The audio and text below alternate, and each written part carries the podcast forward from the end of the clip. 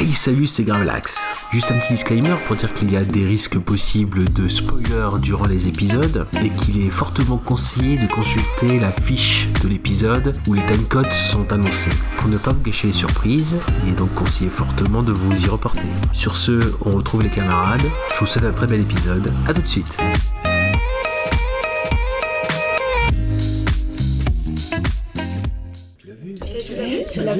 Tu l'as vu Tu l'as vu Tu l'as vu Et celui-là, tu l'as vu Ouais, tu l'as vu celui-là. Ah, Ah mais tu l'as vu. Eh, tu l'as vu Tu l'as vu Alors, tu l'as vu Hey, tu l'as vu Et celui-là, tu l'as vu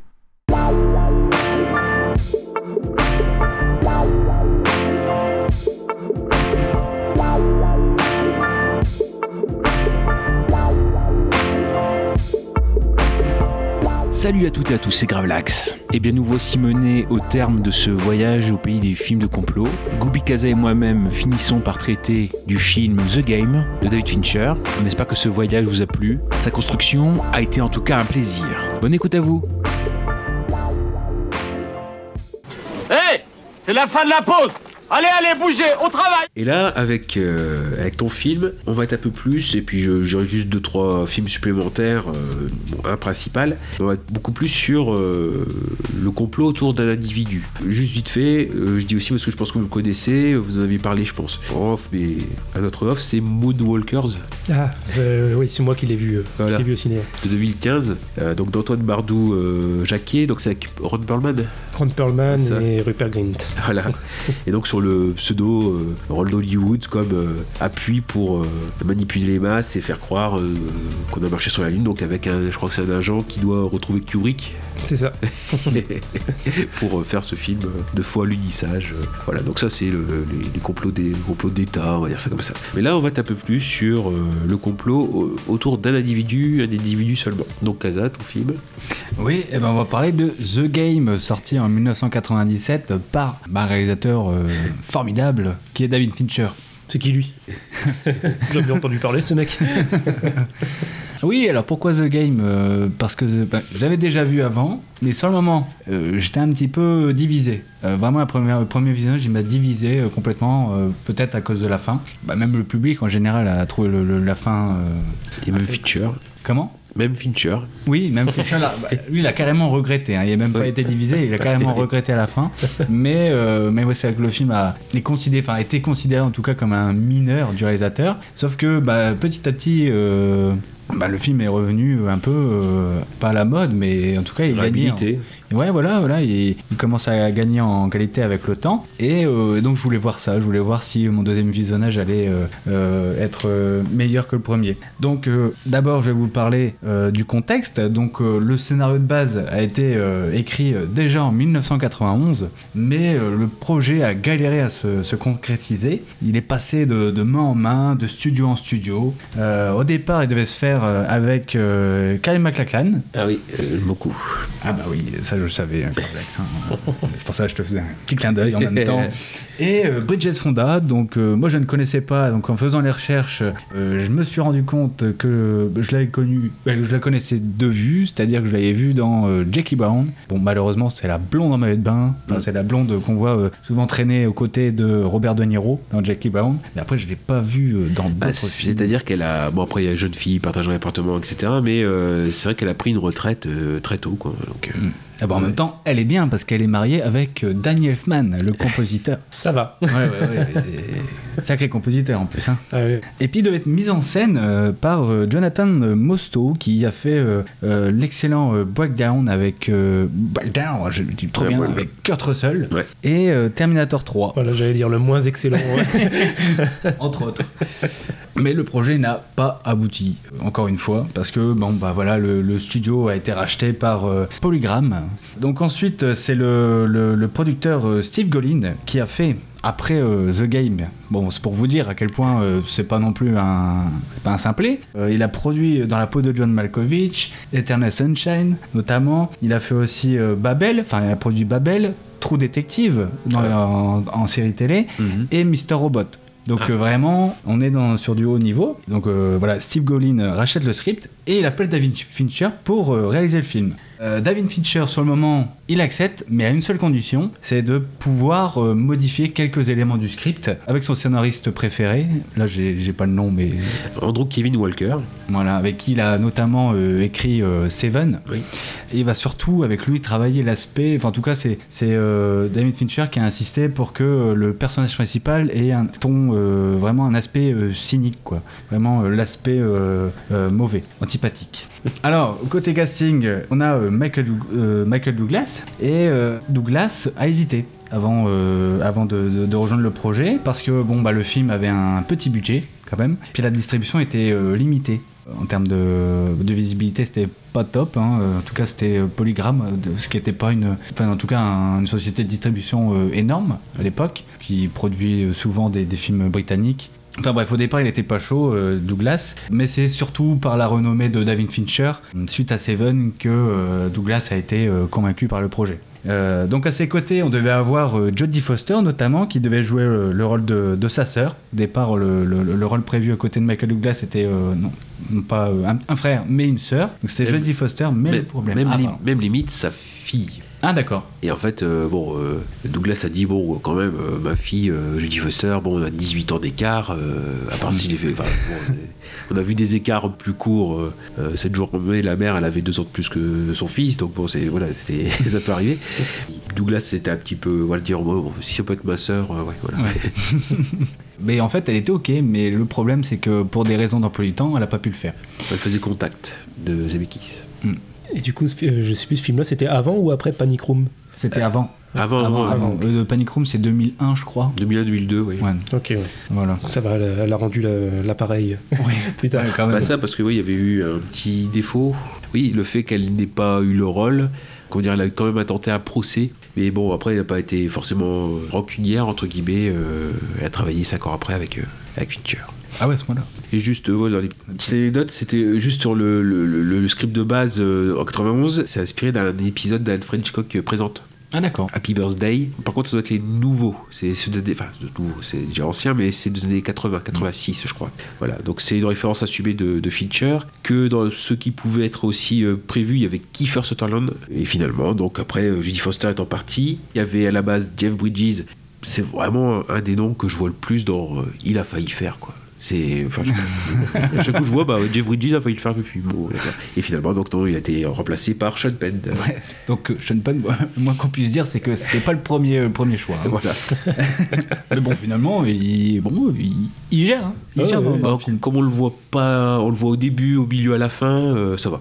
Bah ouais, puis bon, C'est comme, pas- pour changer, il joue quoi? Ben un, un ancien toxico. Bah, Après, je sais pas s'ils ont modifié le, le personnage en fonction du bah, de, de Alors, mais euh, c'est ils ont, en fait, à la base, c'était euh, quand ils ont masculinisé le rôle. euh, ouais, à la base, le personnage de Conrad, c'était un meilleur ami d'école préparatoire de Nicolas, de Michael Douglas, et que donc euh, Nicolas donc était enfant unique. Mais pour Fincher, c'était normal de donner, euh, de, de lui donner un frère parce que ça donnait un noyau émotionnel plus viscéral et surtout pour quelqu'un qui est euh, misanthrope, Ouais. euh, le fait d'avoir un frère qui peut se permettre d'être différent euh, au niveau du caractère, le fait que ce soit la famille, c'est ce qui lui permet d'avoir un lien.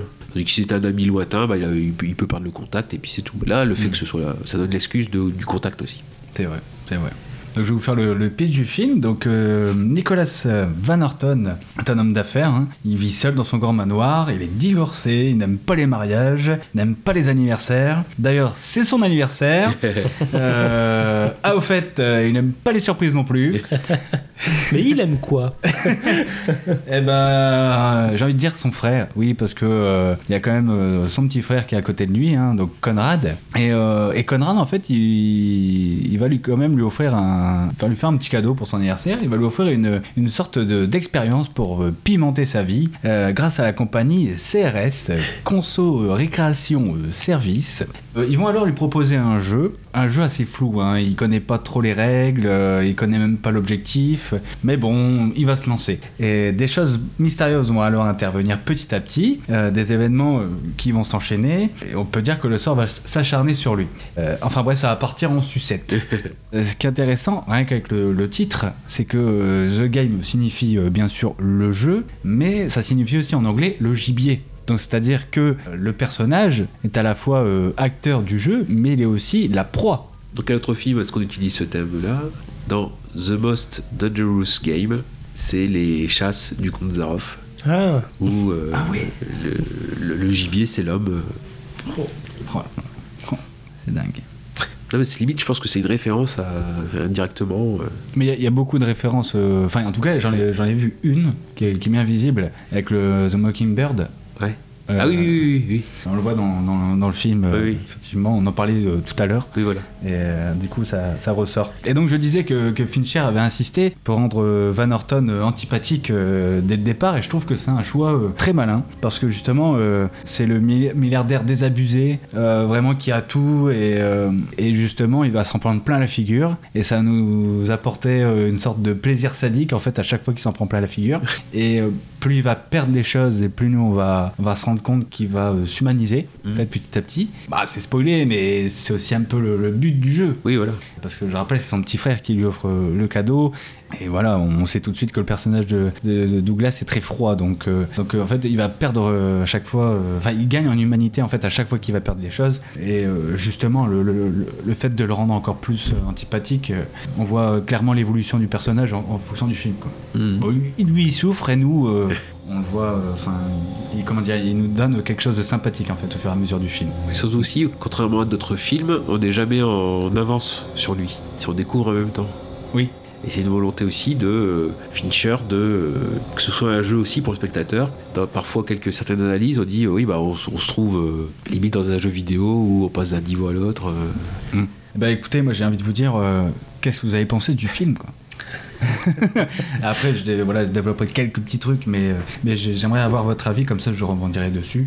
alors moi c'était intéressant à regarder parce que euh, Tu l'avais déjà vu? Non justement je l'avais Ah, pas non. encore vu, c'est un des seuls Fincher que je- j'avais Ah pas ouais. vu et euh, je le regardais en étant presque neutre parce que la, la plupart des gens j'ai remarqué, euh, enfin c'est-à-dire c'est c'est plus un secret aujourd'hui, tout le monde aime Fincher, tout le monde le considère comme un des plus grands réalisateurs de thrillers et tout Ouais. ça et moi je suis un des rares justement, euh, c'est rare que je sois à contre-courant mais je, je trouve bon mais bon je trouve qu'on en fait un peu trop avec lui en fait, je, je suis pas fan. Mm, d'accord. J'aime plutôt bien ses films, il y en a certains que j'adore même, mais voilà, je me considère pas du tout comme fan de Fincher. Du coup, c'était intéressant de regarder euh, justement un de ses films un peu moins connus et un des seuls que j'avais pas vu. Et ben au final, c'est j'ai encore une fois le même avis, c'est que c'est bien, mais il y a clairement des défauts encore Ah quand bah même, oui.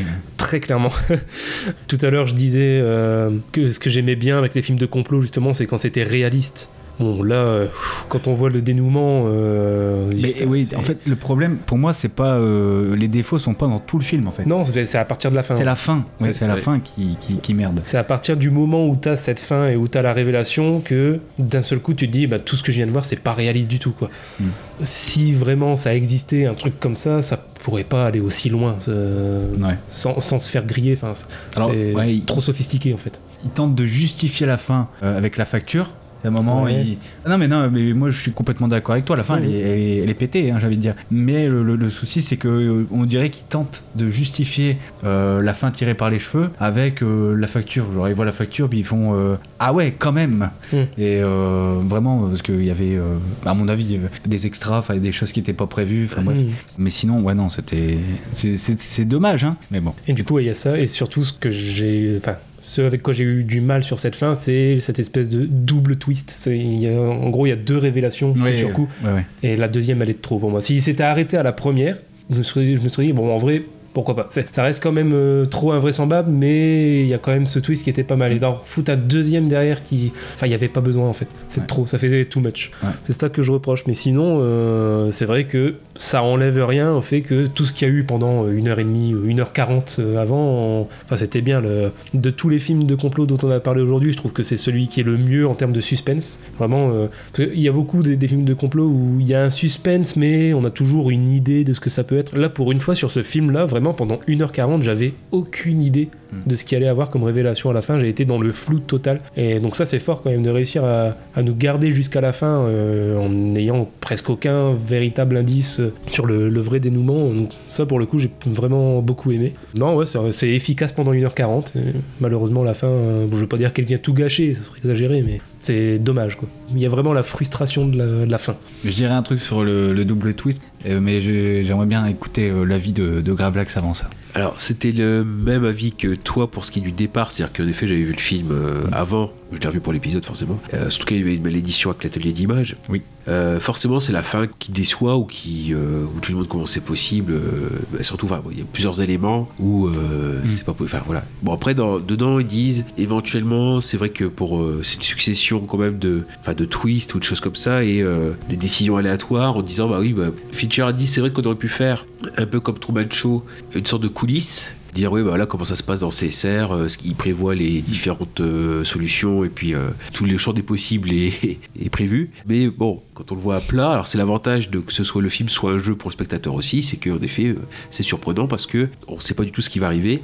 Et j'ai trouvé le terme dans Hitchcock en fait. Hitchcock il a un terme pour ce type de film. Il appelle ça les films frigorifiques donc c'est des, thrillers qui sont super bien rythmés, qui fonctionnent efficacement, qui se laissent suivre sans problème, mais qui s'effondrent quand tu euh, les regardes une deuxième fois. tu vois tous les trous d'air, euh, etc. Donc pareil, The Game très divertissant, mais beaucoup de trous euh, d'air narratif. euh. Donc c'est vrai que là, le, le revoir, c'est vrai que j'ai revu l'efficacité, etc. Et puis c'est ça aussi l'avantage de travailler ou d'étudier un petit peu les films pour le podcast, c'est qu'il y a aussi à cette fin, on en parlera peut-être, il y a peut-être aussi d'autres interprétations qui cette fois peut-être à la limite sauvent la fin. On en parlera, peut-être après, euh, éventuellement. Mais sinon, c'est vrai que cette partie-là où euh, où il y a euh, quelqu'un qui perd tout, mais il y avait aussi un article assez sympathique, c'est Charlotte Bloom. Enfin, j'aime bien parce que justement, avec la passion pour toute Pix aussi. Elle fait la remarque aussi dans un article récent par rapport au film. Elle dit si on, si on faisait le film aujourd'hui, avec le destin d'une personne qui change en 30 minutes avec les réseaux sociaux en fait. Puis, Donc, donc ce qui fait qu'il y a cette partie qui est très intéressante, quelqu'un qui perd tout très vite, mais bon, euh, euh, là c'est vrai qu'aujourd'hui avec ce thème-là de, euh, des réseaux sociaux, ça peut être, peut être un peu plus sympa. Bon, après tout ce qui est euh, en lui-même sur, sur l'idée du film, c'est ça ici, ah, souvent ça, c'est l'histoire d'une chute et d'une résurrection. La descente aux enfers d'un puissant qui sent soudain tout s'écrouler autour de lui. Et euh, l'idée, c'est que pour avancer, il faut qu'il tue le père. Tuer le père, parce qu'il faut rappeler aussi, c'est son anniversaire, mais c'est c'est 48 ans, c'est l'âge où Il a perdu euh, son père. le, Se suicide. c'est l'âge où le père se suicide, donc c'est voilà. Donc en fait, c'est une perte de l'ego, quelqu'un qui va être très centré autour de lui à la base. Bah, D'ailleurs, c'est aussi le, comme ça que décrit euh, Douglas, c'est un Scrooge des temps modernes. c'est plutôt, plutôt sympathique. Voilà pour, euh, pour le film en lui- en lui-même. Il y a plusieurs choses à dire, bien sûr, mais euh, encore une fois, c'est un film qui a, qui a plusieurs niveaux et même certains disent c'est un complot contre le spectateur. C'est-à-dire que Fincher joue avec le spectateur. C'est ça aussi l'avantage, c'est que le danger il peut venir de partout, un peu comme euh, les milliards de dollars, mais euh, de toutes les façons possibles de n'importe qui. Et en effet, le spectateur est tout le temps dans une tension perpétuelle parce qu'il ne sait pas les personnages que Van de croise, est-ce qu'ils font partie du jeu ou pas Donc ça aussi, il y a une suspicion perpétuelle. Donc sur ce principe-là, le, le film est divertissant, il n'y a pas de problème là-dessus, on est tout le temps avec lui. Le fait qu'on soit euh, jamais en avance, ça laisse en- encore une fois ouvert euh, tout le champ des possibles. Tout est bien pensé aussi, hein, c'est, euh, je pense à, au personnage dedans parce que c'est un acteur que j'ai vu avec ce film-là et puis finalement après je l'ai revu dans plusieurs films parce qu'il son second rôle c'est le personnage de Fengold, euh, celui qui fait passer les tests. Alors joué par James Reborn, donc après bah, j'ai retrouvé dans Basic Instinct, bah, je fais ah bah oui, c'est vrai qu'il est dans, dans Indépendance Day, ah bah oui il est là. Dans L'Impasse, euh, il est au tout début, euh, c'est euh, l'avocat euh, contre qui est Pacino, enfin, le procureur, et aussi dans la série Homeland. Ouais, c'est un personnage en fait, c'est volontiers, c'est le personnage de Fengold, il est assez dilettante, ou du moins il est pas trop sérieux, pour que Von Orton se sente quand même supérieur à lui. Et donc il y a une manipulation là-dedans. Un cadeau de Conrad? Van Horton. Intéressant. Oui, quoi Votre frère a été client de notre succursale de Londres. Entre nous, nous attribuons des notes aux clients. ces résultats ont été très exceptionnels. Vraiment On n'est pas fin? Toujours pas. Bon, d'accord. Il va y avoir ces divers formulaires. L'inscription et deux petits tests psychologiques, le NMPI et le TAT. Pour le questionnaire financier, inutile de répondre si ça vous ennuie. On fera un TRW.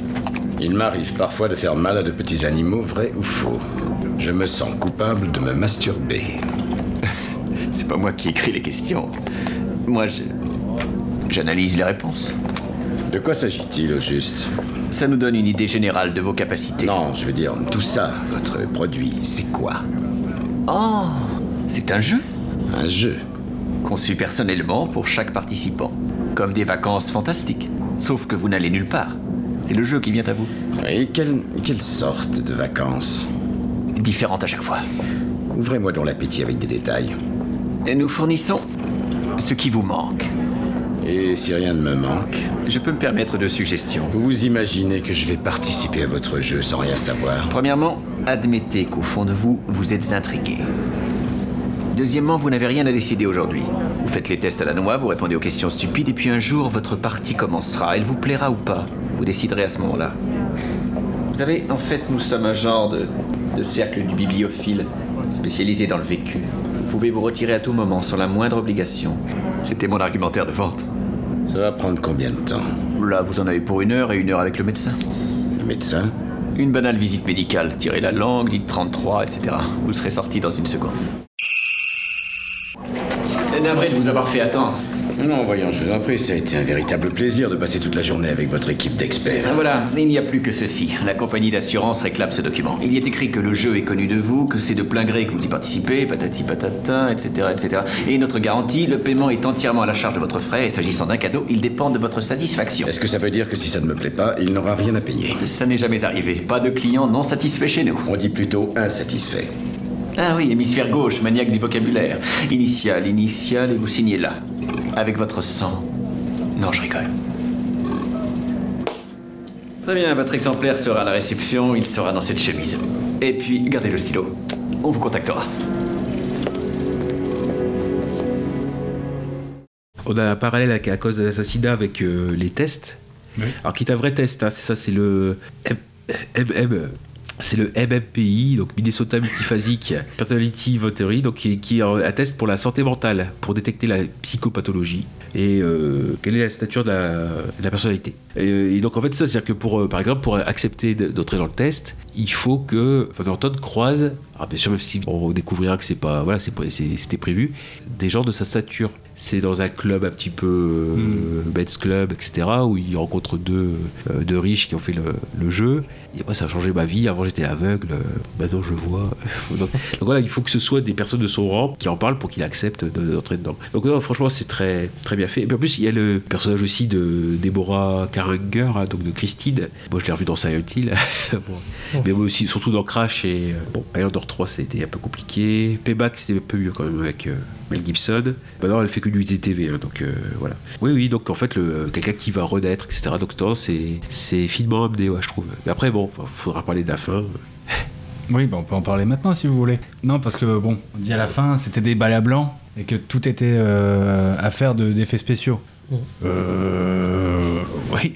enfin, voilà, ça c'est c'est quand même tiré par les cheveux, mais il y a quand même. euh, tu parlais de la, du double twist, et moi il y a déjà un truc qui m'a qui m'a euh, très ben, beaucoup embêté dans le premier twist, c'est euh, sachant que c'est son arme à lui avec des vraies balles, il tire sur le frère, le frère saigne, du coup c'est des vraies balles, et le, le- après le frère descend. Non, à moins, à moins qu'ils aient changé les balles entre temps. Pas les balles entre temps, mais je pense qu'en fait, ils ont changé euh, à un moment où je sais pas, où il dormait, ou j'en sais rien. Ils ont depuis longtemps changé son arme. Ah, ils ont fait, ils ont Et- fait et euh, là, ils lui semblant. font croire. Ouais, voilà. Ah, ils ont fait semblant de. Ouais, d'accord. ils, ils disent, ouais, c'est une c'est son vrai, sa vraie arme et tout. En fait, il savait très bien que c'était pas du tout la vraie. Il l'avait changé entre temps, mais c'était pour lui faire croire, pour le truc plus vrai. Non, sur l'arme, il n'y a pas d'in- d'incohérence, mais c'est, euh, ouais, ça va loin, quoi.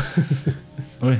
Ouais, ouais. Mais après, c'est vrai que du- la fin est belle parce que tu dis que le, bah, le petit frère qui est pas très sympathique au départ, tu te dis que finalement son, bon, ce cadeau est un peu extrême, mais c'est Ouais. vrai que du coup il se rend compte déjà. Alors je sais pas si c'est les interprétations dont tu parlais, mais il y a l'aspect euh, bah, que son petit frère lui dit ouais, euh, de toute façon il fallait qu'on te le dise que t'étais un con. Donc euh, ça, ça peut faire changer de- de- d'avis, mais aussi cette même chute en parallèle avec celle de son père qui se qui suicide mais c'est aussi pour dire euh, bon euh, bah comme tu disais on tue le père mais là c'est ils ont euh, on essaie de bah, de faire le deuil en fait du père parce que pendant tout le film on a une sorte de, de flashback très bien fait d'ailleurs flashback d'ailleurs qu'on retrouve enfin cette image de du petit avec le père c'est on a la référence on a une référence directe dans le générique de Succession qui est aussi une histoire de milliardaire. Donc là, on voit déjà. Mais il y a, il y a ce, ce- ce rapport-là aussi qui est beau. Mais après, sinon, en fait, la morale est super belle. C'est juste la manière en fait qui est un peu maladroite. Mais Ouais, t'allais dire quoi, Garbrax Non, après, c'est l'histoire de, des faits, la fin telle qu'elle, c'est prévoir, euh, surtout ça, c'est que, bon, si- on spoil, si elle est- la fin connue, etc., mais euh, en effet, le fait qu'il se jette du toit euh, après avoir tiré sur son frère, déjà, rien, moi, rien que le fait que l'ascenseur s'ouvre, il tire pile sur son frère, alors qu'il aurait pu tirer à droite, à gauche, bon voilà. Donc là, en effet, bon, on peut supposer à des faits spéciaux que, voilà, on, on lui fait croire qu'il est tiré sur son frère, et en fait, il se jette du toit, et après, donc déjà, normalement, la- vu la chute, même s'il tombe sur un. avec la- de la- la hauteur, normalement, il, se, il finit en bouillie. hein, bon, Hmm. ça va- Non, mais c'est du verre. euh, ils expliquent, c'est du verre. euh, vers sécurité, mais pareil, il serait parti un petit peu à droite, il serait pris une poutre. Oui. Il serait aplati sur la poutre. En fait. Les invités en bas. ah merde. Ah, voilà. Donc en fait c'est ça, c'est-à-dire que là normalement euh, même euh, en ayant tout prévu, ça c'est pas voilà, en théorie c'est euh, ce qui enlève la suspension de la crédulité. Bon après Fincher il dit euh, voilà le, nous le troisième acte on a on a eu du mal, on a pensé qu'il fallait aller à fond à fond à fond et puis que le, le spectateur allait suivre. Après donc ouais dans, dans la fin en elle-même, dans le message du film en lui-même, on a soit le film est une métaphore de l'industrie ciné, c'est-à-dire que on donne un budget conséquent, euh, la technologie de pointe pour divertir et pour sortir de l'ennui. Donc là c'est pareil euh, avec Van Anton qui présente l'ennui, qui s'ennuie dans sa vie, etc. Et euh, qu'est-ce qu'on fait pour le divertir? Après j'avais dit la notion jeu vidéo de plateforme hein, avec des clés des indices pour avancer, le fait qu'il n'y ait pas qu'un seul scénario possible, ça peut être ça. Ensuite il y a moi une fin qui sauverait la fin, c'est qu'en fait Van Anton est réellement mort. Quand il saute, il se tue. Et ça serait marqué, cette mort par la traversée de la verrière, ça serait le, le moment où il, a- où il atteint la porte du paradis. Et euh, en fait, il rejoint son frère. Pour ça, quand il signe la, la note, Mm. c'est les deux sont au paradis, puisqu'il est. Euh, Sean Penn est réellement. Enfin, Conrad est réellement mort, et Van Anton aussi. Donc en fait, il règle l'addition, euh, on est au paradis. Et que justement, la fin, euh, avec tout le monde qui l'applaudit, etc., ça serait la vie que euh, Nicolas aurait fantasmé avant sa mort. T'as des hommages de son entourage avant son, avant son départ. Quoi. Donc, Un peu comme ça. Titanic. Ouais. Bah, Avec la- Non mais la fin de Titanic, euh, Ouais. Rose qui rejoint euh, et avec tous les personnages autour. Hmm. Ou sinon, il y a une autre fin possible, c'est l'idée de. Alors, ils avaient prévu ça après. euh, on peut voir dans la dernière phrase du film, peut-être, euh, on peut aller se diriger vers ce- cette partie-là. C'est qu'il est encore vivant, etc. Bon, c'est la, la fin du film. Mais avec, avec la dernière phrase de euh, Christine, enfin, de Deborah Karen Hunger, entre guillemets, il voulait peut-être une fin un petit peu quatrième dimension, où euh, ça équivaudrait à Bienvenue au deuxième niveau. Comme quoi le jeu n'est pas fini. Oui. Et que, euh, en effet, on va, on va ailleurs. Donc, euh, est-ce que l'invitation à prendre un café à l'aéroport, est-ce que ça laisse entendre que le jeu n'est pas terminé euh, Voilà. Mais bref, euh, c'est vrai que euh, euh, cette fin, euh, le public avait l'impression qu'on se fichait de lui. hein, c'est un peu, un peu ça l'idée à l'époque. Moi, j'aime bien beaucoup la façon dont on décrit euh, Super Ciné Battle. euh, surprise, surprise, le film. donc, euh, oui, c'est vrai que c'est un peu, un peu ça. Mais bon, donc ce qui fait que oui, c'est un gros intérêt à, à- à regarder et puis on, on perd pas son temps. Mais ouais, c'est vrai que c'est cette histoire de, de fin, quoi. voilà, on se demande vraiment. je vais pas, je vais pas dire où on est tombé, mais oui, c'est cette partie-là, quoi. Non mais c'est vrai, au pire tu fais comme le, le père avec le, le- son, petit, son petit enfant qui avait coupé euh, la fin de Toy Story 3. oui, oui. Tu sais, là, tu fais pareil que The Game, Oui. tu le laisses tomber, puis tu coupes, et puis voilà. Non, je voulais rajouter juste euh, bah, que le, le- le succès du film était euh, très relatif, hein, parce qu'il a même pas réussi à se, à se rembourser en fait aux États-Unis. Le film il a coûté à peine 50 millions et enfin un peu moins de 50 millions. Non, entre, entre 50 et 70 millions, c'est pas trop. C'est-à-dire que je pense qu'à la base, c'est ce que disait Michael Douglas, le budget était un peu restreint, mais le fait qu'ils participent au film, ils ont eu de la- une rallonge. Mais c'est vrai que, euh, ouais, ouais. Aux États-Unis, bon bah c'était pas terrible quoi. Mais sinon, bah après, euh, international, elle fait 130 millions. Ouais. Ce qui est, comme diraient les nuls, euh, c'est bien mais pas top. voilà. Non, non, non. Puis après, euh, bah, je vous propose, si vous voulez bien, euh, de parler des films, des, des scènes préférées. Ouais, putain, j'y ai même pas réfléchi à ça pour le coup, sur ce film-là. Alors, Euh, après, c'est vrai que ça s'enchaîne beaucoup. Ouais. C'est c'est le problème. Après, si vous. On dirait, c'est vrai qu'en fait, on dirait une grosse scène de deux heures, quoi. Donc, c'est Ouais, chaud d'en dégager une. Alors, juste dire en anecdote que je suis tombé sur un article de 2020, euh, décembre 2020, où Ben Affleck a dit que son film Batman, il voulait réaliser Batman à l'époque, aurait ressemblé à The Game. D'accord. Ah oui. Il y a des similarités avec The Game. C'est une histoire très sombre dans laquelle Deathstrokes, ça, Ouais, ouais, ouais. euh, était en quelque sorte un méchant de film d'horreur qui démantèle totalement la vie de Bruce. C'était un truc systémique. Il tuait tous les proches de Bruce, détruisait sa vie et essayait de le faire souffrir parce qu'il pensait que Bruce était responsable de ce qui lui était arrivé. C'était vraiment cool, super sombre, super dur. J'étais très excité par tout cela. Donc c'est euh, voilà, ressemblance avec The Game. Alors, en effet, ça aurait été euh, très noir, hein, mais bon, euh, ça serait le dernier film de Batman, euh, Batfleck. Ouais. Le gars il se barre, c'est comme James Bond. hein. il se barre après, il n'y a plus rien. mais bon, non, non, mais ah, d'accord, ok. Euh, oui. Bah, t'as peut-être une euh, scène préférée, euh, Gravelax Ah moi j'en ai une, enfin une, c'est c'est la scène de la fausse maison de Christine. Ah, ça c'est vrai. Ouais, c'est-à-dire le, là en effet on pense que, enfin Von Anton pense avoir retrouvé euh, sa complice et puis euh, pour lutter contre CRS et puis finalement donc on est dans l'appartement et il s'aperçoit que euh, les objets sont encore neufs, il y a encore les, les tickets, que les livres c'est des faux livres euh, de, de bibliothèque. Là, cette partie-là de, de fausse maison, Mm. quand on a dit de la découverte au fur et à mesure. Ah non, c'est vrai que c'est. Et toi, Goubi, t'as eu le temps de réfléchir ou tu veux que. Ouais, euh, j'ai bien aimé la... quand il se retrouve dans un, dans- qu'on est dans un faux taxi. Ah, merde, c'est la Je tienne. l'avais, ouais, je Ah, l'avais. merde. Non, non, non, mais c'est pas mal, au moins on a la, Ouais, même, ouais, la voilà. même scène, écoute. Non, euh, notre scène préférée en commun, on gagne 2 à 1. Ah ouais, ouais. Même si c'est euh, une fois que tu as le dénouement et que tu as la révélation finale, c'est une des scènes qui paraissent le plus euh, improbables. Ah non, il y avait un plongeur. Ouais, c'est vrai, ça explique Elle a dit, mais dis, dans le taxi, il y a un plongeur. Oui, oui, bien sûr. vrai que en pleine nuit, comme ça, c'est vrai que prendre un risque comme ça, bien entendu, pour un putain de jeu.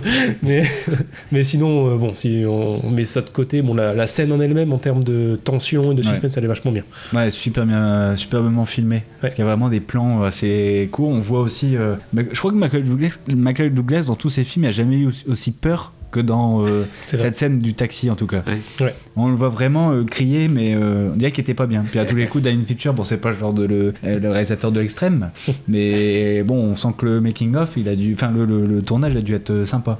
Parce que tu sens que c'est sincère quand même. Ouais. Donc, euh, je sais pas ce qui s'est passé, mais, mais c'est vrai que la scène, elle est vraiment. La musique est excellente d'ailleurs. Ouais. Parce que je tiens à dire, elle, est, elle fait partie du truc, du, du, du poids en fait, de l'ambiance vraiment euh, paranoïaque et malsaine du film. Parce que. Enfin bref. Mais tout ça pour dire ouais, que la scène du taxi, elle est vraiment. euh, Bah, Dans le making-of du, du DVD, oui, parce que l'atelier d'image a mis le Blu-ray, mais il a gardé le, les bonus DVD années 2000. Il y a le making-of de cette scène-là. Ah, alors Bah, où on voit en fait tout est calculé forcément il y a le, le cascadeur qui en plein jour essaye de déjà de voir euh, si le, la voiture, ouais. arrive à casser le grillage euh. si si si ouais, de- de- en fait elle est très très bien décrite ouais.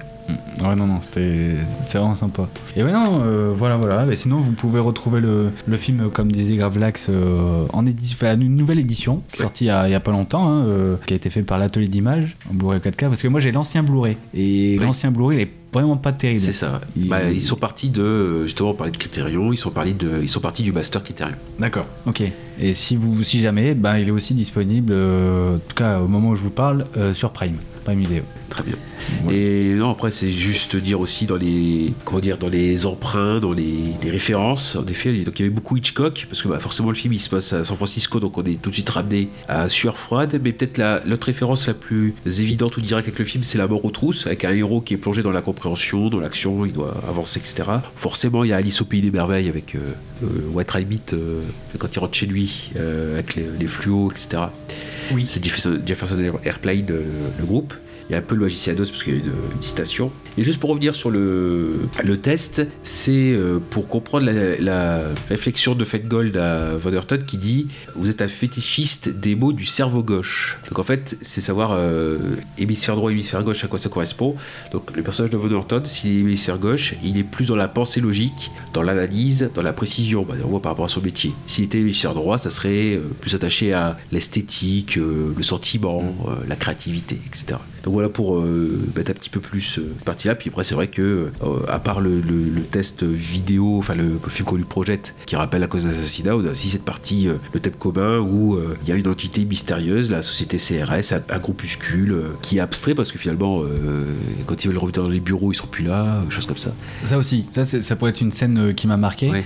Parce que euh, jusque-là, on peut se dire, bon, si le, le jeu dégénère et que lui, il supporte plus, que ça va trop long, on peut toujours se dire, on peut toujours se réconforter en se disant, bah, c'est pas grave, Au pire, la société, elle est bien ancrée dans le Ah bâtiment, enfin, elle, elle est bien euh, à l'adresse. Et c'est au moment où il va, il va à cette adresse qu'il se rend compte qu'il n'y a plus personne dans les bureaux, il sait jamais rien, pas- enfin, il n'y a plus personne. Là, tu te dis, là, ça part et il n'y a, plus de- il y a plus limite en fait. Là, tu commences à angoisser parce qu'il n'y a, plus- il y a plus moyen de te réconforter, ouais. Peut-être dans les, une des scènes préférées, ça peut être ça aussi, c'est quand on parle de renaissance, c'est aussi le moment où on le retrouve dans le euh, sous terre euh, Oui. au Mexique. Et là, c'est directement tiré de Apportez-moi la tête d'Alfredo Garcia de Sam Peckinpah, euh, où le personnage principal du film c'est Benny. Ils se retrouvent dans le même, la même situation. Mm. Et d'ailleurs, c'est le même costume. Ils ont repris le costume du film de Peckinpah. Voilà. Donc, euh, on espère avoir fait euh, sur The Game euh, une bonne analyse. Euh, moi, j'aime bien aussi le son t-shirt. hein. Voilà, j'ai été euh, laissé pour mort au Mexique, euh, mais je m'en tire avec ce t-shirt à la con. Voilà. Donc on espère voilà, enfin, on fait le tour et on dédie cette, euh, voilà, cette partie-là à Fouad de, de Parlons Péloche parce que on sait qu'il est très attaché à ce film-là de, de The Game. Donc voilà. C'est vrai qu'il en parle souvent. Bah oui, bah, il, il préfère un Fight Club. Donc euh, qui n'est qu'à brouillon ou, ou de, de The Game. Tout était déjà dans The Game. Et je cite le, le personnage. voilà. Donc voilà, l'épisode touche à sa fin, presque fin. Euh, on va en finir. D'une façon ou d'une autre, on, on en finira. Sur les, oui, les, les films autour des, des- des personnes, donc j'ai déjà évoqué euh, éventuellement aussi, c'était The Truman Show. euh, on est dans cette partie-là, hein, voilà, tout à fait. Allez écouter d'ailleurs une de nos premières émissions. Oui. J'en avais parlé. C'était sur les Comédie, je crois, ouais. Et dans d'autres films, en effet, qui prennent en effet le complot autour d'un personnage, bon, on pourrait avoir aussi Snowden, Ah oui. d'Oliver Stone, puisqu'en effet, euh, là, par contre, on est dans l'histoire vraie aussi, euh, un homme qui lutte contre un, un système, Snowden, avec, Jo- avec Joseph Gordon-Levitt. Ah, Snowden Snowden, ouais. Ah ouais, non, moi j'avais noté dans mes recos euh, Ah, Citizen 4 aussi. Ah, ok. Bah, justement, c'est le documentaire qui découle, enfin, qui, euh, dans lequel, euh, enfin, en gros, il y a un lien entre. euh, c'est le même sujet, quoi. Ouais, c'est le documentaire qui a donné le film. Snowden. Voilà. Pardon, excuse-moi. Ouais, c'est vrai. ça. Ah, mais j'ai- Non, non, c'est bon. Parce que là, Eh non, je, je voulais pas non plus me jeter dans. Tu sais, jeter en répondant trop vite. Et... Ouais, Snowden peut-être. Donc oui, et, et en fait, il y aurait aussi, alors dans, dans- dans ce qui avait été cité aussi, dans, dans ce que j'ai pu trouver, et je l'ai vu pour l'occasion, c'est aussi l'occasion le podcast de, de voir des films qui traînent sur les étagères depuis un certain temps. Donc euh, c'est euh, en effet assez surprenant, mais c'est euh, L'honneur perdu de Katharina Blum, de Volker Schlondorf et euh, Margaret von Trotta À tes souhaits.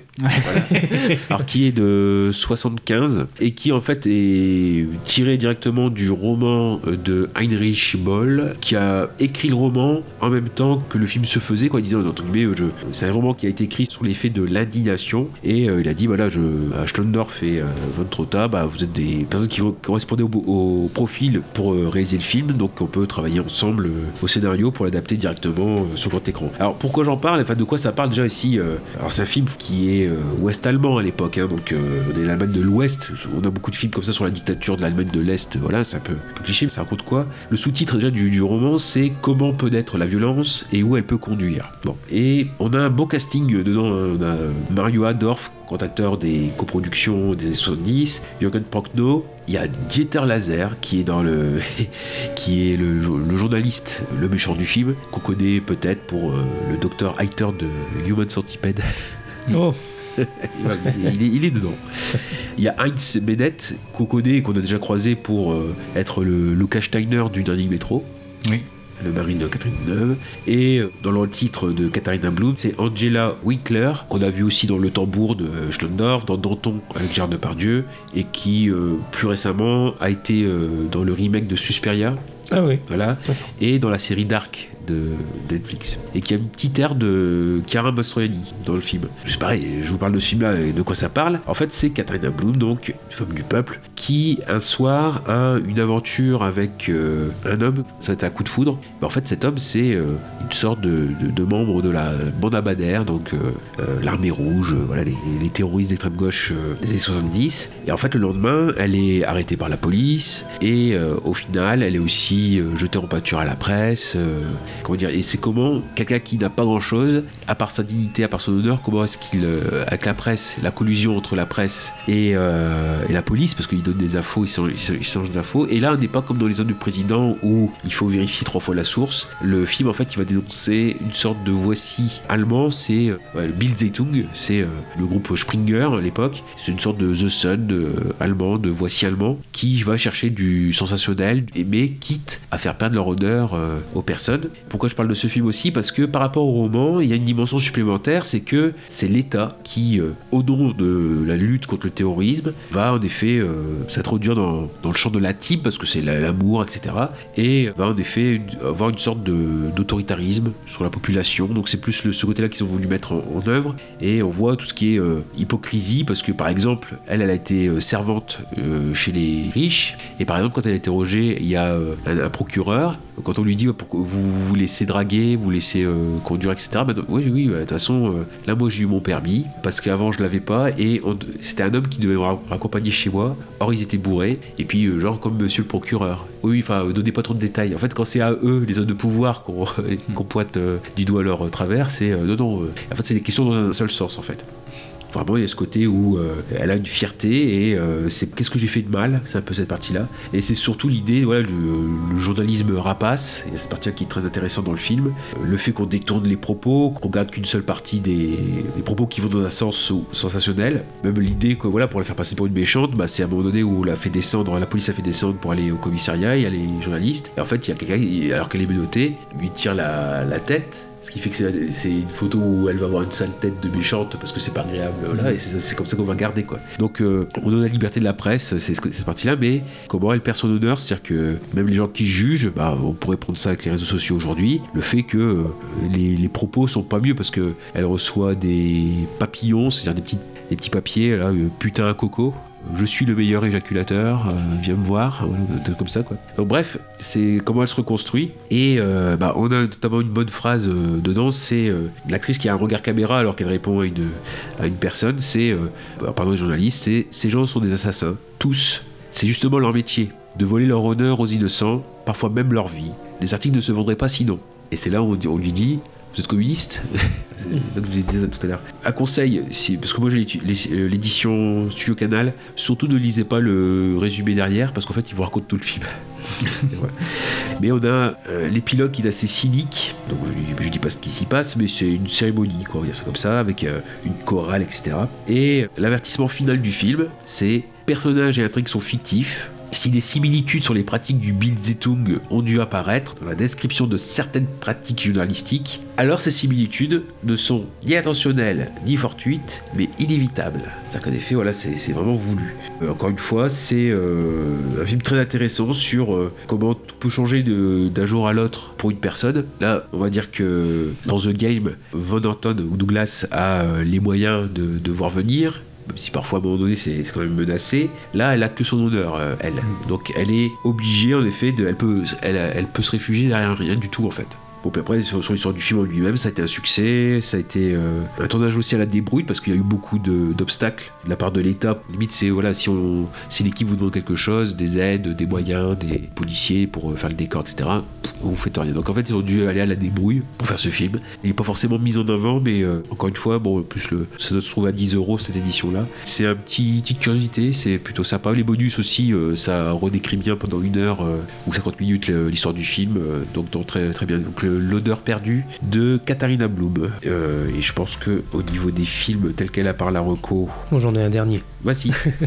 Euh, bah, c'est pas tout à fait film de complot, mais ça y ressemble quand même. Il y a énormément de codes du film de complot. C'est euh, Dark Waters avec Oui. Mark Ruffalo, sorti il y a 3-4 ans maintenant. Euh, Enfin voilà, je vais pas m'étaler dessus, mais ça a été une assez bonne surprise, une histoire vraie en plus qui rend le truc euh, encore plus effrayant entre guillemets. Mais vraiment, je conseille pour ceux qui aiment ce genre de films, euh, qui sont engagés politiquement et qui retracent des histoires vraies avec un, un petit soupçon de complot dans, dans le lot. euh, euh, vraiment bon film. Oui, bah c'est euh, c'est vrai que c'est dans le parallèle, mais euh, on l'évoque dans ce film-là un peu comme euh, Révélation. Ouais. À part que voilà, c'est l'industrie de la cigarette, euh, là on est ailleurs. euh. C'est ça. Voilà, c'est tout. C'était la dernière petite reco. tu veux faire la tienne Pour moi, c'est une évidence, c'est c'est une référence. Pour moi, ça reste euh, JFK d'Oliver Stone, Oui. qui est sorti en 91. Bon, comme je le disais tout à l'heure, il dure 3h26, mais honnêtement, c'est très bien amené. Il n'y a pas un moment de flottement. Honnêtement, ben après, euh, c'est qu'un avis perso. Il n'y a pas un moment de flottement et c'est vraiment euh, superbement reconstitué. Et donc là, bon, euh, Oliver Stone s'en est pris plein la gueule hein, euh, de toutes parts en disant oui, euh, tout ce que vous avez fait, c'est inventé, vous avez inventé des choses. Et, en fait, le, film est génial. C'est sur, bah, sur la fin, c'est-à-dire qu'il y, a le- procès, en tout cas la reconstitution du, de l'attentat contre JFK. Et là, en fait, vraiment, Oliver Stone va avancer ses preuves et va, va vraiment les, décrire et va vraiment les, les défendre. Mais clairement, parce que moi j'étais convaincu et donc s'en est pris plein la figure avec la sortie du film.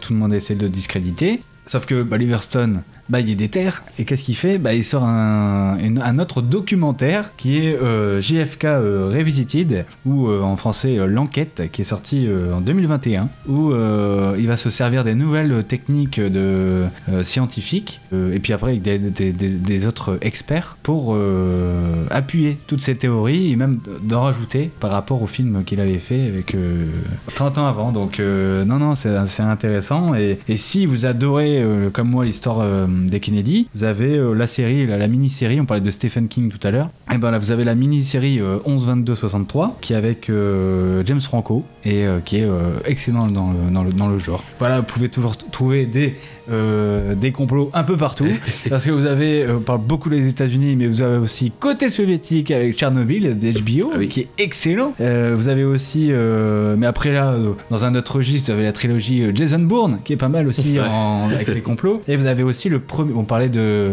de Palma tout à l'heure, et il y a aussi le premier Mission Impossible, qui est un bon petit complot, bien sympathique. Et donc voilà, au moins vous avez une bonne, un bon petit bouquet de, de films de complot. Vous pouvez vous faire une semaine de complot, euh, ça, ça peut Oh, être ouais. vraiment sympa. Pouvez devenir parano. De toute façon, là, de toute façon, là, la, la fiche de l'épisode avec euh, tous les films qu'on a cités, euh, Ouais. voilà. pour- Oh là là. Quelqu'un qui veut se faire tous ces films de complot sur 2-3 semaines, euh, il, se fait dévacciner à la fin. Juste en prolongation, parce que j'avais noté, c'était en effet, il y a euh, très rapidement aussi, vous trouvez ça sur YouTube, hein, c'est euh, numéro de Blow Up, ça dure 8 minutes, l'assassinat de Kennedy au cinéma. Alors, en fait, c'est, ça reprend en 8 minutes, il n'y a que de la musique, il n'y a pas de commentaires. D'accord. Et ça prend, alors il y a Icomicar, etc., qui est, qui est dedans aussi, JFK forcément. Il y a plusieurs films en effet, et c'est comment euh, il est représenté au cinéma. euh, voilà, de- Je vois. une minute, c'est c'est vidu. Ouais, Gooby, donc t'avais donné donc en plus de Icomicar. Euh, Dark Waters. Voilà, ok, ok, donc c'est à moi. Sinon, j'en parle comme ça. Ah, nous arrivons à dixième reco de euh, Gravelax. Ah ouais, non, là c'est un bon reco. Donc là, normalement, on est dans le bon. On est dans le, la cerise sur le gâteau, on est dans le best du best. Non, on est dans mon. Ah, attention, le petit film euh, chouchou de complot. Ouais, oui, ouais, c'est, on est dans le. Voilà, que j'avais dit qu'il y aura un peu à peu, euh, au fil du temps, un fil rouge, l'Innoventura. Donc en effet, c'est euh, Cadavreschi de 1976 de Francesco Rossi, donc c'est dans la partie italienne. Donc où, euh, de là c'est très important parce qu'on est pendant les années de plomb en Italie, donc vraiment une période assez tendue avec une série d'attentats, etc. Et donc ça raconte en effet euh, l'histoire en fait d'une d'une série de juges qui se font tuer, qui se font assassiner. Et donc on a l'inspecteur. euh, le fin limier, euh, le meilleur limier même euh, de l'Italie, c'est l'inspecteur Rojas, joué par euh, Lino Ventura, donc qui est chargé en effet de trouver le mystère, donc il va assez vite de, de piste en piste, de personne en personne, il, se déplace, et même si sur place il se doute qu'il y a un juge qui va se faire assassiner, il y va, mais le juge est déjà mort. Le truc c'est que bah, la première partie du film, elle est super traditionnelle pour un polar, en plus voilà, Ventura il est génial dedans, il est très super charismatique, comme je disais pour l'époque, c'est l'époque où il est très exigeant sur ses choix de carrière. euh, limite, il accepte qu'un film par an. euh, C'est très étudié, etc. Et comme euh, on l'avait vu pour Garde à vue, c'est vraiment la force tranquille, quoi. Ce qui fait que sa carrure, bah, ça lui fait déjà des, points d'avance. limite, on le film de dos. Et quelqu'un de très assuré au, départ qui va se diluer au fur et à mesure de l'enquête. On voit même la façon de cadrer. Au départ, il est très au centre et puis peu à peu, bah, il est un peu sur les, côtés, etc. Mais on voit quelqu'un qui, euh, un inspecteur qui croit à la justice, qui est intègre, qui croit à la loi, qui croit aux institutions, qui, qui va prendre conscience peu à peu que bah, la direction, le pouvoir, euh, c'est pas si net que ça. Et ça va être une prise de conscience assez douloureuse parce que bah, il a longtemps un petit peu fait euh, l'aveugle sur les différentes compromissions, etc. Et donc, c'est ce qu'on voit, c'est-à-dire que c'est quelqu'un qui veut faire son travail avec intégrité, mais pareil, est-ce qu'un seul individu peut tout changer Et on l'a vu avec- à cause des c'est un peu compliqué. Voilà, donc le film va basculer peu à peu, hein, c'est ce qu'on va voir, euh, notamment quand le tournant, c'est que Rojas semble avoir identifié un suspect. Et que finalement, quand il rapporte à sa hiérarchie, bah euh, ouais, bah peut-être euh, ça serait mieux que tu ailles voir sur une autre piste. euh, voilà, il- forcément, bah, il est un petit peu obligé d'agir hors les clous. Et on va passer dans le thriller complètement parano, quoi. Il va se croire sur écoute. D'ailleurs, est-ce qu'il l'est? Oui, certainement, peut-être. Sensation d'être suivi, les trucs un peu classiques du, du thriller. Il écoute les bandes. il traverse les parkings, les couloirs, etc. Donc on a vraiment ce côté-là. Et moi, ce que j'aime avec ce film-là, c'est que c'est un film qui est assez exigeant avec son spectateur. Alors, Ça va pas plaire à Goubi, parce que c'est vrai que c'est un film qui demande quand même de se documenter un petit peu avant de, voir le film. On peut le voir comme ça, mais pour le savourer pleinement, notamment c'est tout ce qui va être autour. alors, c'est ce qu'on a appelé à l'époque le réseau Gladio, c'est-à-dire que c'est plus vers euh, l'extrême droite italienne ou la droite italienne. C'est un réseau qui avait été mis en place par l'OTAN à la fin de la Seconde Guerre mondiale pour lutter euh, contre une éventuelle menace d'invasion soviétique, parce que le Parti communiste italien à l'époque était très puissant, euh, beaucoup de voix, etc. Comme dans les Trois jours du Condor, on a la présence de Max Vazzino, qui, une sorte de juge de la Cour suprême, qui est complètement fou de pouvoir. euh, ouais, bon, s'il y a des victimes, s'il y a des innocents qui sont désignés coupables, c'est pas grave. Et en fait, on voit que les comploteurs sont aussi. Enfin, les, les victimes vont être aussi détestables que les comploteurs. Ce qui est assez, assez, assez fou. Pareil, des, des- des décors de balade, euh, le milieu romain qui est bien décrit, etc.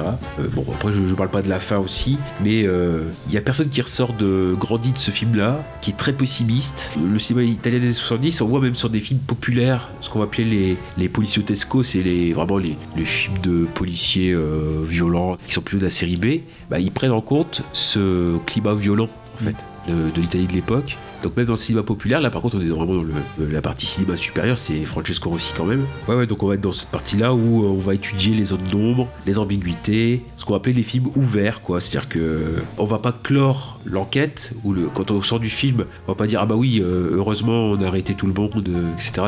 C'est, fini. Au contraire, c'est des fins ouvertes pour pouvoir réfléchir, surtout à l'époque c'était très important de faire ça, pour pouvoir réfléchir sur euh, la situation. On maintient le spectateur en vigilance quoi. Il n'y a pas, euh, comme dans Icomicar, il n'y a pas de vérité bien, c'est une vérité bien rassurante, euh, choses comme ça, quoi, toute propre. Pour moi, au contraire, c'est ce que, j'ai marqué, c'est quelqu'un de, c'est, stimulant parce que ça rappelle en effet que dans tout complot, le monde n'est pas si simple. C'est parce que c'est souvent ceux qui sont adeptes et qui croient à des théories du complot, c'est qu'ils veulent une solution simple, une explication simple à un monde compliqué. Or, le monde est compliqué, désolé.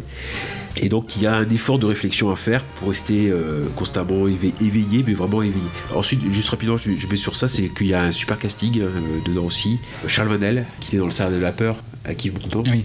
Euh, Marcel Bouduffi, voilà, la gueule, euh, voilà, j'adore cet acteur-là. Euh, Renato Salvatori, Fernand Doré, qui est le méchant de Fight Connection. Et ouais, non, ça, euh, l'autre acteur, c'est tout, ça, ça va faire rigoler sinon. C'est à la CUNY. Non, voilà. Petite. euh, Voilà. Euh, donc, ouais. qui était dans l'Emmanuel. Voilà. Donc, euh, oui, ça n'a rien à voir. Donc, bref, voilà, j'étais assez lent pour la reco, mais vraiment Kadravski, euh, voilà, il y aura peut-être un petit fil rouge au fil du temps, euh, plus dans les recos quoi. Lino Ventura, il y a une filmographie à, à redécouvrir. Ouais. Pareil, j'ai envie de découvrir l'Innoventure. Parce que c'est. oh, il m'avait- tué dans Garde à Garde à vue, euh, L'Armée des Ombres aussi. Ah oui, Excellent. Enfin, du peu que j'ai vu de lui, euh, j'adore. Donc, euh, pour finir cette émission qui a été très longue et puis j'espère que ça a été euh, un petit peu audible pour les auditeurs du moins me concernant parce que voilà je parle vraiment du nez euh, et je lutte j'avais ouvert rapidement une parenthèse tout à l'heure sur le je pas dire l'avenir du film de complot il peut exister encore. De façon très simple hein. dans tous les DTV voilà il y a un gros méchant on le tue c'est bon quoi. Voilà y a pas de problème. Mais maintenant en fait le je pense qu'il y a en fait maintenant des, des films à faire réellement sur euh, la façon dont les complots évoluaient ce qu'on va appeler ou ce qu'on appelle la post-vérité. C'est-à-dire que avec les fake news et puis que chacun par les réseaux sociaux puisse on en avait déjà parlé dans une autre émission mais euh, puisse avoir sa bulle de filtre c'est-à-dire ici euh, avoir les l'information qu'il qu'il veut entendre en fait. C'est- ça. À la limite, il y, a- il y a maintenant, une, enfin, je pense à mon avis, une autre, euh, une autre façon de représenter le complot euh, qui est encore à faire au cinéma, mais qui t'a digéré. Parce que sinon après, c'est pareil, ça devient, tout devient compliqué dans le sens où euh, on a même un cinéma alternatif euh, et idéologique. Mais bon, le cinéma idéologique, c'est pas récent. Et par exemple, c'est ce qu'on voit, c'est-à-dire que on avait le nanar qui était la, la nuit du risque, de Sergio Gobi, qui était financé par le RPR, par la droite à l'époque. En 86, donc pareil qui ah les racailles de pourriture socialiste, euh, c'est les méchants, etc. Bon là c'est euh, bête et méchant. On a vu au moins que quand c'est Redford, etc. que le but c'est pas de d'avoir un, un cinéma de propagande quoi, bête et méchant. Là, là on, est, on est dedans. Non, par contre après donc, ce cinéma bête et méchant existe encore. hein, c'est euh, on est toujours dans les nanars, c'est Donald Trump the Chosen, l'élu. Donc c'est Wilfredo Torres Jr. ou d'un, voilà un acteur qui joue très mal euh, Donald Trump. euh, bref, euh, c'est, l'élu. euh, qui nous protège, ou encore des films idéologiques. Euh, Là, je vous renvoie bah, un anarologie de donc, euh, un collègue Gray hein, qui avait fait un anarologie sur le film Unplayed. C'est euh, Carrie Salomon et Chuck euh, de, de 2019, qui est produit par une maison de production évangélique Pure Flix. Et par exemple, où euh, c'est un film très anti-avortement. voilà, où euh, on va avoir la, une sorte de- c'est pas, très beau, mais il y, a- deux moments qui sont nanars dedans. C'est. Enfin, encore nanar, c'est. Le film est chiant, donc c'est un navet. Mais euh, navet idéologique. En fait, où euh, le bébé euh, en fait, est, aspiré, quoi. Mais en fait, euh, on dirait, on dirait qu'ils aspirent un gamin de 3 ans, quoi. Donc, c'est vraiment. tout ça pour dire que le film de complot, bah, certes, il y a une grosse. on l'a vu, il y a, y de films et de très bons films. Ça dépend avec avec quelle attention c'est fait. Et surtout, si on prend conscience ou si on est OK sur le fait que ce sont des œuvres de fiction. Euh, Il y avait une phrase comme ça, euh, j'avais noté. C'était Il n'est pas nécessaire d'être complotiste pour apprécier les bonnes théories du complot. voilà. Et euh, donc tout ça pour dire en effet, bon, on a fait un épisode assez, assez riche euh, et on a essayé de le faire de façon structurée parce que c'est, ouais, c'est- si on serait revenu en arrière, on serait mélangé les pinceaux. Déjà là, euh, il y a beaucoup, euh, beaucoup à dire. Il y a peut-être des nouveaux thèmes en fait à aborder dans ces films de, de complot, mais cette fois, oui, c'est vrai que euh, toujours pareil en gardant l'idée que c'est une fiction, quoi. Mais ce qui est plus forcément le cas aujourd'hui. C'est pas le moment. Faudrait peut-être attendre un petit moment d'accalmie, non? Oui, oui, mais après, oui, c'est, euh, si on est sur les causes euh, actuelles de certains adeptes des théories du complot, c'est que bah, ils peuvent s'enfermer dans des bulles où euh, la fiction devient leur réalité, parce que, encore une fois, c'est une possibilité pour chacun de- d'avoir une réalité fragmentée, d'avoir chacun sa réalité, euh, si on souhaite, en effet, de pas croiser les sources, de pas faire le juste milieu. Ça demande un effort, quoi, en fait, c'est ça. Et la théorie du complot, ce que j'ai dit, c'est que ça offre une hypothèse euh, simple. Ça peut simplifier tout. Ça, c'est encore un autre thème. Bon, bah, on, est, on est bon Oui, je pense que- je pense qu'on est pas mal là. On est blindés même. Bon, bon, bon. donc euh, bah, on, se- on va se dire au revoir. On fait un petit point réseaux sociaux rapide ou c'est bon? Oui, bah on est disponible. euh, Où ça, Goubi?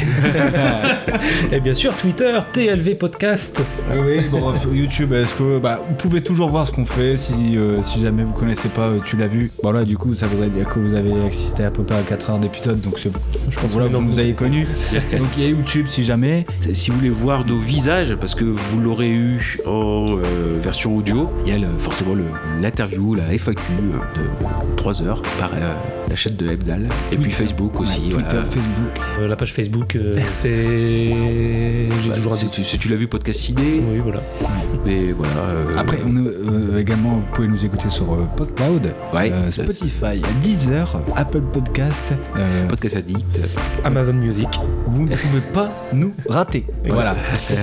Donc un, un épisode fleuve, euh, bon, qui le méritait, hein, on, le- on le savait, on le savait. Donc euh, normalement le prochain sera un peu plus dans les normes.